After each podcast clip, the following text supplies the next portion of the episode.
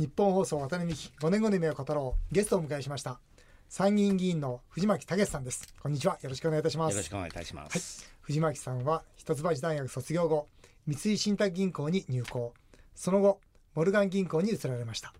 そこでの実績を高く評価され伝説のディーラーと呼ばれるようになりました。モルガン銀行退職後は投資家ジョージ・ソロス氏のアドバイザーを務めたり早稲田大学大学院で非常勤講師をされていましたが昨年参議院議員選挙に出馬。とは違いますが私とは、えー、当選同期でございます、えー、参議院の通称ですねデフレ委員会などで、えー、ご一緒させていただいております、えー、6月には幻冬舎から最新刊迫り来る日本経済の崩壊という本を出されております、えー、藤巻さんどうもい。つもお世話になっております、はい、こちらこそ。デフレ委員会ではあのいつも、えー、共鳴できるご意見を 言っていただいて。そうです、もう我々二人だけですもんね。そうなんですよね。マイナリティですよね本当に、ね、どうなってるんですかね。いやあまりにもねあの財政に対して無関心すぎて驚きますよね。本当ですよね、あの藤岡さん今回デフレ委員会入られました？はい。また入ってます？今回また入ってます。入ってます、僕なんか外されちゃいましたもんね。多分ねあいつ言うことはダメだということで外されちゃったんですが。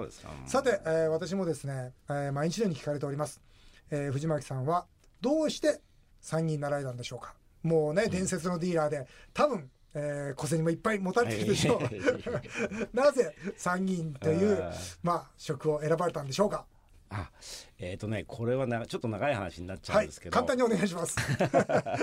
まあ最初はね昔々小泉中殿の時に、はい、実は自民党から誘われたこともあるんですよ。あそうですか。だけどその時は、はい、ワイフが家内が、はいもし政治の世界に行ったらば離婚するって言われましてですね絶対ダメということでまあもともと興味なかったもんですからね、えー、出なかったんですね、はい、で今回ね実は私ももともと政治の世界に出る気がなかったんですけども、はい、まあアベノミクスに対してあまり正直言ってかなりフラストレーションが溜まってて間違いの政策だってフラストレーション溜まってたんですね。なるほど。アベノミクスは間違いだと、うん、はい、それでねその時にあのみんなの党から、はい、みんなの党のブレになってくれないかって話がちょっとあったんですね。なるほど。弟がその時にみんなの党だったんで、弟幸雄ですね。そうですよね。で弟弟を通じてそういう話があったんですけど、はい、じゃあどういう形でブレになるんだって聞いたらば、はい、弟がですね僕の秘書だっていうわけですよ。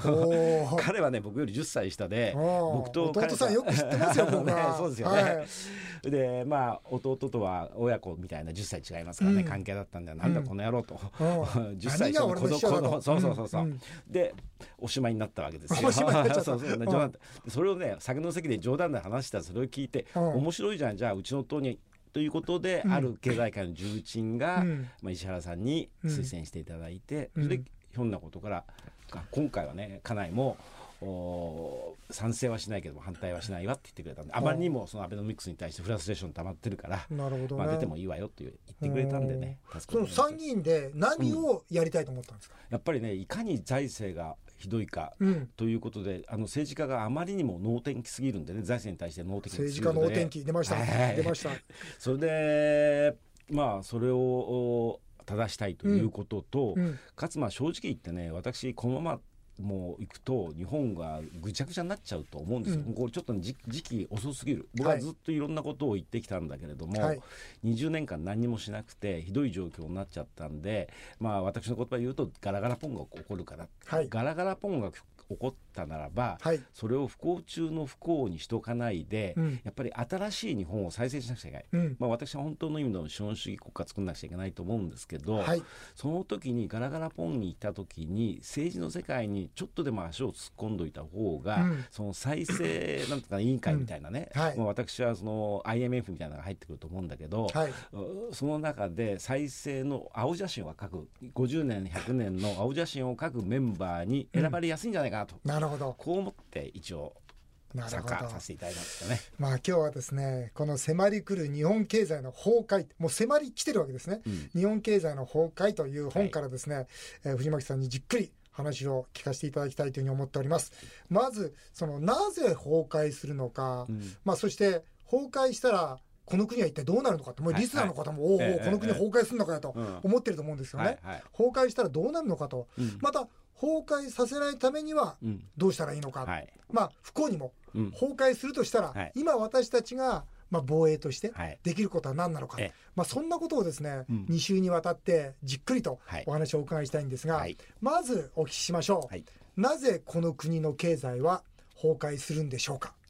うん簡単に言うと財借金がもう大きすぎるとコントロール不能だと思うんですね。はい、今現在借金が1020 39兆になりますね。39兆、はい。1039兆円、はい。はい、でねこれまあ実は日本あの崩壊するだろうという本を書いたんですけど、はい、最近思ってるのはねもうすでにもう崩壊しちゃってるんじゃないかと思ってるんですよ。まあ形はね、うん。表向きはまだ崩壊してないけど、そうそうそう。実質は。で、実質は崩壊してると、うん、で財政は破綻していると、はい、でなぜその破綻している状況がこう表面に出てこないかっていうと、うんうん。ひとえに日本銀行が国債を買い、支えているから、うん。なるほど、要するに国債を買うというのはし国へお金を貸してあげてるということなんですけどね、でその去年までだとうん、銀行が日本の国債を買ってくれている、うんうんうん。すなわち銀行が政府にお金を貸してくれてたわけですよ。うんうんで銀行が貸すということは国民のお金を集めて借預金で集めて貸してくれてるわそうですね。まだけだから。あるもの。をそうあるもの。そうそうそうあるものに対して貸してくれ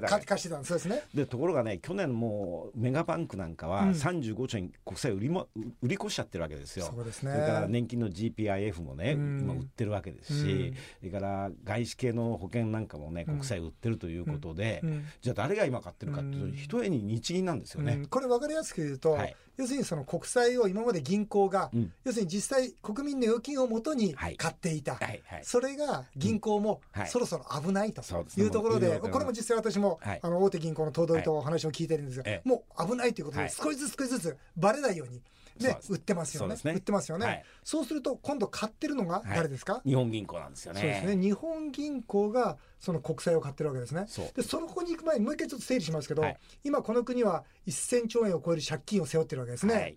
はいでこの税収っていうのはどのぐらいでしたっけ？税収はね税収プラス税外収入で、うん。去年平成26年度予算だと55兆円ですね。ですね。はい、約55兆円が収入なんですよね。そうですね。いくら使ってるんでしたっけ？26年度予算だと96兆円ですね。そうなんですね、ええ。これ小学生でもわかるんですけど、うん。えーその差額っていうのは借金が。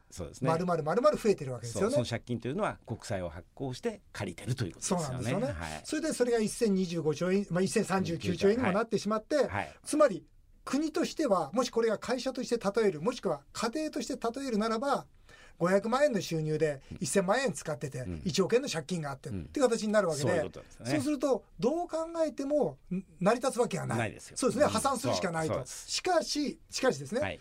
なぜ破産しないのかということでここで日銀が登場するわけですね。なぜ破産しないんですか？え。日銀がね要するにその国債を買っているその原資は何かっていうと、はい。ないものをこう印刷して作ってそれで買ってるわけですよ。ちょっと待ってください、はい、あのー要するにお金を吸ってそうそうそうそれで買ってるわけですね。そうです、ね。でもそんなことしたらですよ、はい。これもまあ小学生じゃ分かんないかもしれないけど中学生高校生なら分かるんですけど、うん。当然お金の価値がはい。暴落してしまって、え大きなインフレになるじゃないえですか。そうなんですよ。ね、はい。それなってないじゃないですか。えだからこれはね今もうなりそうだということを言ってるわけで、うん。今あの安倍政権は2%のインフレ率を目指してますよね。目指してます。はい、我がだけど自民党は。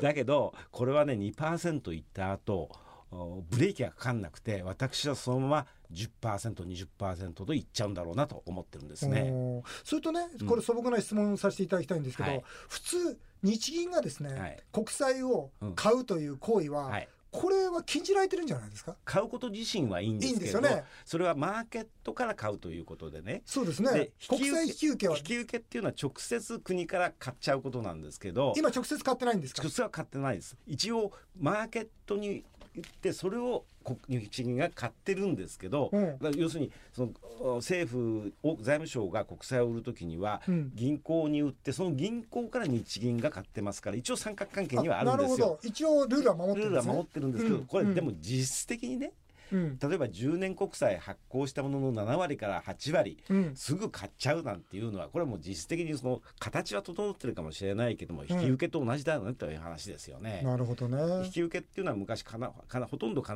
ずやそのハイパーインフレを導いてますからそうですよね。同じことをやってるということでもですよね。これ引き受けちゃダメですよっていうことは法律にも決まってるんですよね。うん、本当はねあの財政法第5条ではそうですね。いけないってことになってますね。でもまあそれが実際行われてしまっている、うん。まあそのことで、まあ、大手銀行もうん。そろそろ危ないぞということで国債を減らし始めている、はい。まあ、先日ある頭取とお話ししましたらね、え消費税の話になったんですよ。えはいはい。消費税渡辺さんどう思いますかって言ったら、うん。いや僕はもう上げるしかないというふうに思うと、いうふうに言ったら頭取がそうなんだと、はい。いや実は上げたら景気悪くなるかもしれないと、うんうん。今も決して良くないと、はいはい。だけども上げなければ、要するに海外の投資家はかもしくは海外は、うん。要するに日本は消費税を上げられないんだと、ええええそう思った瞬間にはい。国債が売られると、そうですね。そのうん危険のが高いと。そうです、うんまさにねどっちが悪いかという選択になると私は思ってるわけですよ、うん。で消消費税上げればいいわけないんでね悪いことに決まってますけども、うん。まさに渡辺さんがおっしゃった通りもしくは頭取がおっしゃった通り、はい。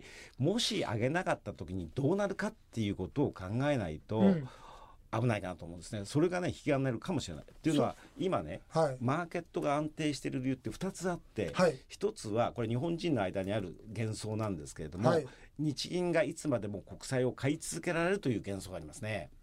でもおかしな話ですね。それはねどっかでおかしくなっちゃう。どっかでずっとねおかしなネズミ講状態じゃないですかそうそう。そうそうですよそうですね。だからこれはダメなんですよ。でもう一つある誤解というのはこれは外国人にあるはい。誤解であって日本政府というのは徴税権がある税金を取る権利がある。ある。はい。で欧米なんかは消費税25%とか30%だからはいはいだからそこまでは簡単に上げられるだろうだから日本は財政破綻する必要がないっていう誤解でなんとかこう外国人もかあの債券を売り浴びされたりしないわけですよねそうです。ね。だけどもしね8%から10%上げられてないないとなるならばなんだ日本に徴税権なんてないんじゃないかねという。ことになってそのマーケットが売られちゃう引き金になる可能性はあるかなとね。高い高いですよね。うん。ですからまあ今日本は大借金を背負っている、はい。そして、えー収入よりもはるかに多いお金を使っている、はい。まあでもその中でね、うん。今度臨時国会始まったじゃないですか。ありましたねそして補正予算、はい。それから来期の予算、うん。もう話し合い始まってるじゃないはいですか。はい。はい。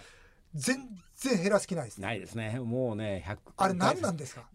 やっぱりねこれね本質的に、まあ、我々は経済界から来てますから、収入と支出っていうのをこうバランスして考えますよね。普通う。んは当たり前の話なんだけど、入った分しか使っちゃいけないことって小学生だってわかりますよ。そうそうそう。ところがねやっぱり国会議員の方と人とか、うん。それからやっぱり役所の方とかね、うん。うんあの足りなかったらやっぱりすればいいと思ってるわけですよ。お金をすればいい。日銀にすらせればいいと思って、うん。だからねあのはばらまくことばっかりしか考えてないんでね。だからどこの省庁もうん。今回うん。予算出してきて大体102とか103%じゃないですか。そうなんですよだおかだおかしいですよね。それでねやっぱりね首長さんっていうその市長とかあの知事をやってらっしゃる方はうんそれなりに分かってるんですよ。なぜかっていうと、あ地方交付税とか何かを含めて歳入がもう入ってくるお金限られてるからね。そうですね。もうで出すお金やっぱり足りなかったらカットせざるを得ないんだけどね国だけは違うんですよね足りなかったらまた借金すればいいとその発想だから全く歯が立ったんですね。まあではい。もしねはい。長期国債のマーケットが非常にこう合理的であって、うんうんで政府的な期間がなければ、うんそういうふうにお金を政治家が使いまくると、うん。借金増えますから、うん。金利上がっていくんですよ普通は。そうですね。そうするとその長期国債のマーケットが政治家さんよ、うん。橋を作るのはいいかもしれない、うん。ばらまきするのはいいかもしれない、警告を出してくれるね。そうそう長期金利上がってくるね。そね。そのそれがね今は日本銀行がそういう市場原理と関係なく買っちゃうし、うん。まあ昔はとゆうちょ銀行がめちゃくちゃに買っちゃうし、うん。国営みたいなね、うん。だからなんかその警戒警報をうん。ならないような仕組みでどんどんこの国やっちゃってるんですよ。うん。だからだからちょっと問題なんですよ、ね。僕自民党のねある大物議員の方とええ。このことで議論したんですよ。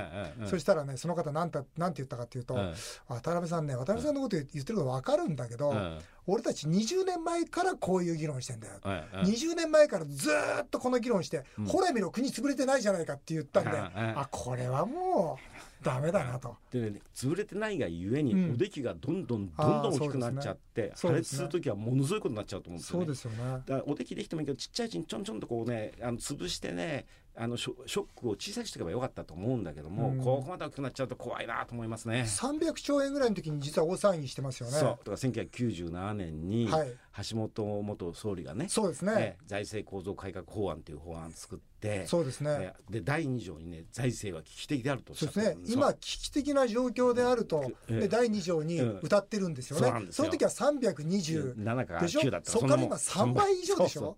ということはねまあこれ藤巻さんの、はい、あ持論だけど、はい、もうこの国は、えー、崩壊するんだということなんですけど、ちょっとお聞きしたいんですけど、はい、崩壊の予兆ってどんなんですか？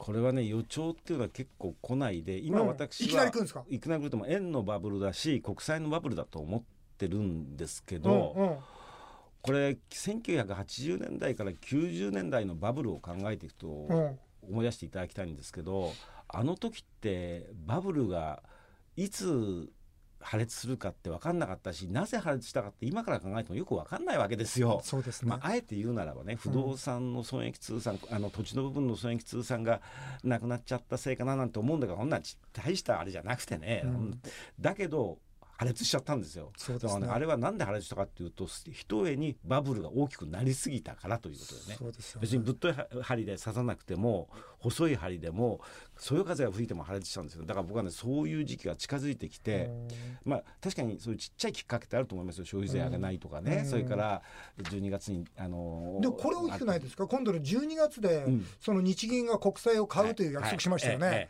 その約束のその量、はい。まあ、金額ですか、はい。はい、達成しちゃいますよね。そうと12月以降誰が買うんですか？そうなんですよ。だからね、うん、逆に言うともし日銀がもう国債買いませんよって言ったらもうそこでも日本でおしまいですよ、おしまい、うん、それそれでそれそれ終わりですだからだからきっと黒田さんはなんかなんか理由つけて第2弾やるんですよ。また買うんですか？そうそう。第1弾の時は去年の4月にはね先日の蓄次投入はしない、す、べ、てをここに投入すると言っておきながら、うん、きっと12月のとやっぱりちょっと隠し玉がありました、うん、第2弾やります。ささらに国債を買い続けますって言うんですよ、うん、国債を買い続け要するに政府にお金を貸し続けますって言うんですよね、貸さなかったらば我々の給料はもちろんのこと、地方公務員の方地方交付税出ないですから、お金がなくなっちゃうし、あの尖閣列島を守る自衛隊の油のお金もなくなっちゃうしね、うん、これいかないから誰かが貸さなくちゃいけない。日銀が国債を買ってお金を貸さなくちゃいけないってことになっちゃう、うん、だからねやもう一回やるでしょ、うん、でもう一回やるもう一回やる。またやる、ね、6か月後ぐらいにまた約束の、ま、満期が来ちゃうわけですよ、ま、たやる。次は誰が買うの、という話になってきて、どこかで止まらないとよね、そうそうですね、どっかでそれは崩壊しますよね。どっかでおかしくなります。ただもう一つだけ申し上げておきたいのはね、はい。はい、先ほど渡辺さんあの日本はおしまいだとおっしゃいましたけど、うんうん、財政がおしまいなんで日本はおしまいにならないと。なるほど。あの終戦の時日本はおしまいにならない。じゃない。終戦の時に軍事国家日本はダメになったけども、はい、きっと民主国家日本は再生してますから、はい、あのダメになるのは財政であって、ね、ただ国民の財産はかなりきちんとやっとかないと痛い目に遭いますからね。うん、ただね日本の財政がダメになったとしても、はい、日本の国民はダメージを受けますよ。そうものすごい特に高齢者の方大ダメージ受けますよ。だからやっぱりねもう国に頼らないで自分で自分を守ることを考えとかないとまずいしね。やっぱりその楽観的に財政を楽観的に見ているだけじゃダメで事態がどうなるかということと、あとどうなるかっていうそうきちんとね分かってる人に聞いて、聞いとかないとねやっぱり突然こんなの来るとねもう自暴自棄になっちゃいますよ。だけどいずれ日本は回復するんだってことが分かってればね、やっぱりあの明るく生きられるわけですよ。希望がある。辛いけども、今は辛いけれどもなんとか生き延びてれば日本は絶対回復するだと思ってればね、はい、生きていけるわけですね。辛い状況になってますが ありがとうございます、はい、まあ本当なぜ日本の、ね、財政破綻するんですか、うん、えー、なぜ金利がじゃあ上がらないんですかと、えー、その破綻の予兆はありますか？みたいな話をさせていただいてきたわけですが、はい、まあ、来週はですねぜひじゃあ、えー、そのためには今私たちが何ができるかとかそれからそのためにじゃあ破綻に対して備えるべきこととかいうことをですねじっくりお話をお伺いしたいと思います。またあの来週はですね藤巻さんの5年後の夢もですね、えー、聞いてみたいと思っております。よろしくお願いいたします。よろしくお願いします。